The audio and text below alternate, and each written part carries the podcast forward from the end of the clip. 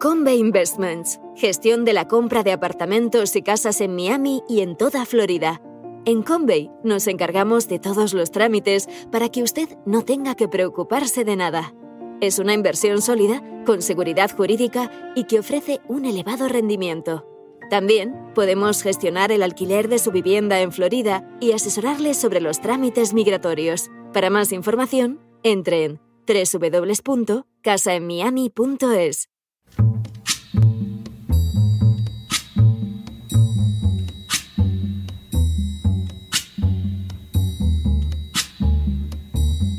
La voz con César Vidal, desde el exilio. When the night has come and the land is dark and the moon is the only light we'll see. No, I won't be afraid. Oh, I won't be afraid just as long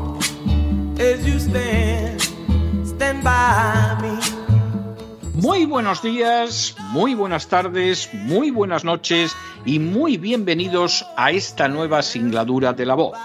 Soy César Vidal, hoy es el martes 11 de octubre de 2022 y me dirijo a los hispanoparlantes de ambos hemisferios, a los situados a uno y otro lado del Atlántico y como siempre lo hago desde el exilio. Corría el año 1837 cuando se publicó en Francia un relato corto donde se exponía la realidad de la banca de especulación en París. El protagonista era un banquero llamado Nusson-Jean que se dedicaba a alterar de la manera más artificial y desaprensiva el mercado de valores para ir labrándose una fortuna personal amasada sin tener en cuenta el impacto de sus operaciones en el conjunto de la sociedad cuando en un momento de la obra se planteaban las posibles consecuencias de semejante conducta totalmente desalmada, la respuesta resultaba terminante. Les lois sont des toiles d'araignée à travers lesquelles passent les grosses mouches et au reste les petites. Lo que podría traducirse como las leyes son unas telas de araña a través de las cuales pasan las moscas grandes y donde se quedan atrapadas las pequeñas. La afirmación no podía ser más clara. Sí, por supuesto, existen las leyes y pretenden atrapar a los que las quebrantan, pero la realidad, a fin de cuentas, es que solo quedan enredados en ellas los débiles, porque los fuertes siempre consiguen salir con bien de la comprometida situación. Por cierto, el relato corto se titulaba La Maison Nucingen y formaba parte de las escenas de la vida parisina contenidas en la comedia humana. Su autor, por supuesto, era Honoré de Balzac. En las últimas horas hemos tenido noticia de una decisión judicial que ha permitido salir de una situación más que comprometida a importantes personajes. Sin ánimo de ser exhaustivos, los hechos son los siguientes. La jueza encargada del caso Isofotón ha decidido archivarlo. En el caso Isofotón se encontraban implicados tres ministros del actual gobierno socialcomunista español presidido por Pedro Sánchez. Segundo, además de los tres ministros, la causa investigaba también a 38 personas, entre las que se hallaba una docena de antiguos altos cargos de la Junta de Andalucía, incluidos tres antiguos miembros de su gobierno, Francisco Vallejo, Martín Soler, Manuel Recio y Antonio Ávila. Tercero, entre los investigados ahora excluidos del sumario se encontraban además el antiguo jefe de los servicios jurídicos de la Junta de Andalucía y el antiguo director de promoción e invercaria Juan María González, sobrino del antiguo presidente socialista Felipe González. Cuarto, el sumario de Isofotón pretendía esclarecer qué había pasado con 80 millones de euros que la empresa dedicada a la actividad fotovoltaica había recibido de fondos públicos. Quinto, en concreto, María Jesús Montero, ministra de Hacienda, Luis Planas, de Agricultura, y Teresa Rivera, de Transición Ecológica, estaban implicados en el caso Isofotón. Sexto, Montero y Planas participaron en una reunión cuando eran consejeros de la Junta de Andalucía en la que se concedió un préstamo de 8 millones de euros a la empresa fotovoltaica. Séptimo. Por su parte, Rivera fue contratada por esa firma en septiembre de 2012 y ostentó el cargo de directora de proyectos internacionales durante nueve meses. Octavo. La causa surgió en 2015 para investigar las ayudas públicas por 80 millones de euros que recibió la firma malagueña de energía fotovoltaica Isofotón entre 2005 y 2012, y así poder averiguar si la Junta de Andalucía las había concedido a sabiendas de la pésima situación económica en que se encontraba la empresa. Noveno.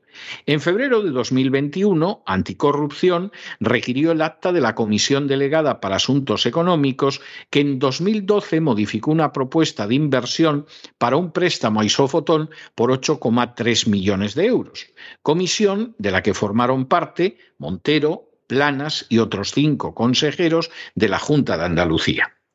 Décimo.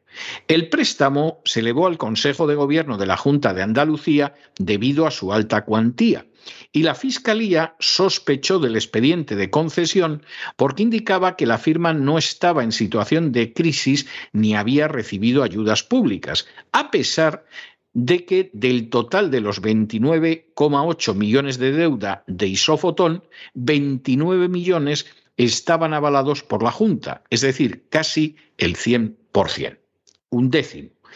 Por añadidura, el plan de negocio de la consultoría Pricewaterhouse no estaba verificado y, según la Fiscalía, se basaba simplemente en una declaración de intenciones.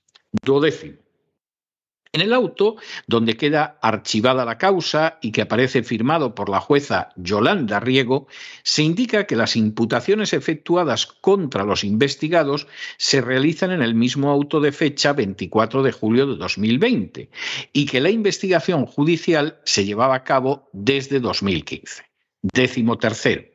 A pesar de que se declaró la complejidad de la causa por medio de un auto de 27 de mayo de 2016, la jueza señala que la instrucción solo podía prolongarse hasta junio de 2017 y que una segunda prórroga acordada en octubre de 2017 se adoptó fuera de plazo. Décimo cuarto. Partiendo de esa base, la jueza considera que el plazo de instrucción de esta causa expiró el 6 de junio de 2017 y que, por lo tanto, las diligencias posteriores son nulas. Décimo quinto. De esta manera no se sabrá nunca qué sucedió con los cerca de 80 millones de euros que la Administración concedió a Isofotón en tres avales de la agencia pública IDEA y un préstamo de su filial Soprea entre 2010 y 2012. Décimo sexto. El asunto tiene relevancia no solo por la cuantía notable de las ayudas concedidas con fondos públicos, sino también porque los hechos podrían ser constitutivos de los delitos de malversación, prevaricación y falsedad documental. Décimo séptimo. Según el Grupo de Blanqueo de Capitales y Anticorrupción de la Policía Nacional, la agencia IDEA concedió varios avales a Isofotón, creada en 1981 para el desarrollo de actividades relacionadas con la energía, a pesar de que su situación era absolutamente precaria y estaba prácticamente a punto de disolverse. Décimo octavo. De manera bien significativa, la causa había cobrado nueva relevancia hace un año y medio cuando la Fiscalía Anticorrupción señaló a los ministros María Jesús Montero y Luis Planas como antiguos consejeros andaluces de Salud y Agricultura, Pesca y Medio Ambiente que concedieron una ayuda de 8,3 millones de euros a la empresa Isofotón en 2012. Décimo noveno. Contra la resolución judicial cabe recurso del fiscal, pero dado que la Fiscalía depende directamente del Gobierno Nacional y que además la Audiencia de Sevilla ha de resolver sobre ese recurso, lo más seguro es que no se presente y en caso de presentarse no prospere.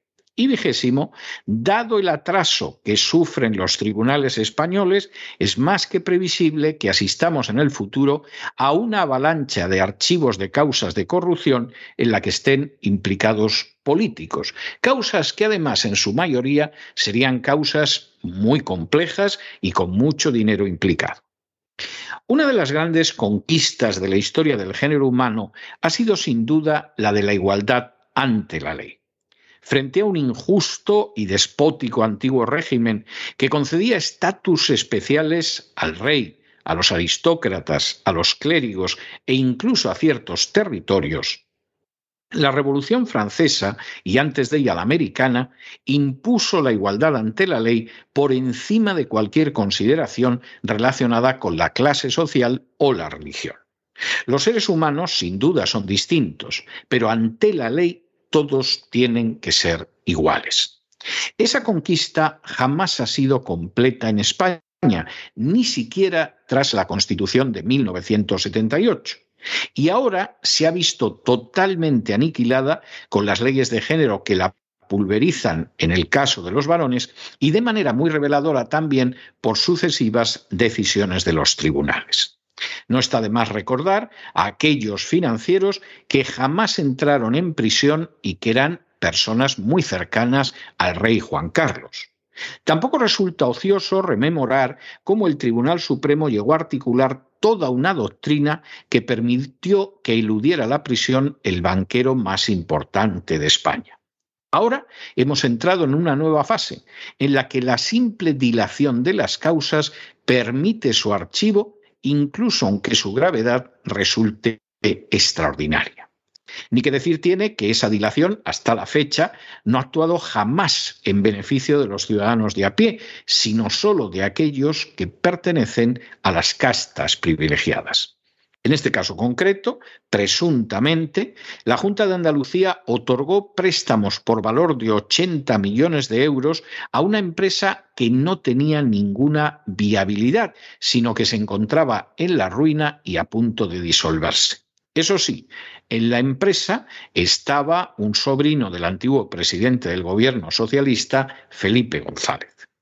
Ese dinero público, sacado de los bolsillos de los contribuyentes por los buscabonus de la agencia tributaria, desapareció como no era difícil de pensar y resultaba lógico que se intentara esclarecer por qué se entregó de manera tan poco sujeta a control y cómo se esfumó. Era lógico, pero no será posible hacerlo. La jueza ha considerado que la causa ya ha durado mucho que no puede seguir prolongándose y que por lo tanto resulta obligado su archivo.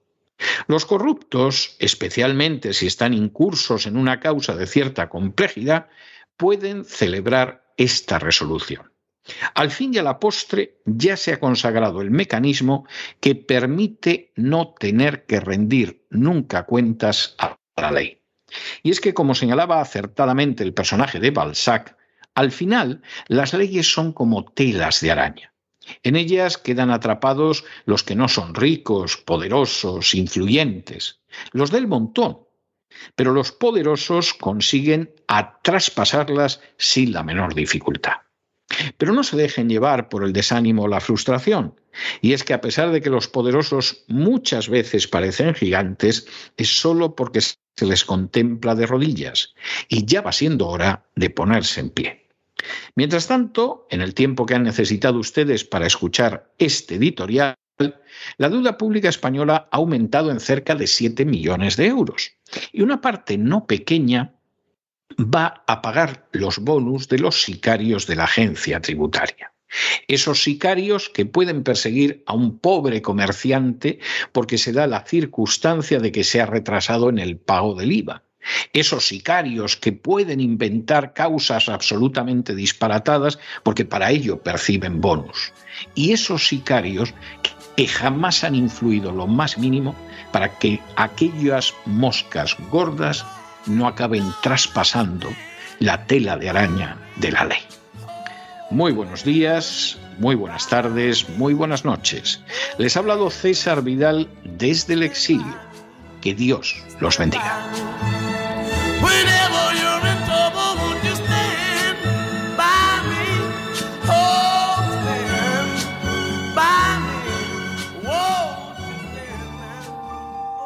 Esta sección está patrocinada por crowdfunding con el siguiente mensaje.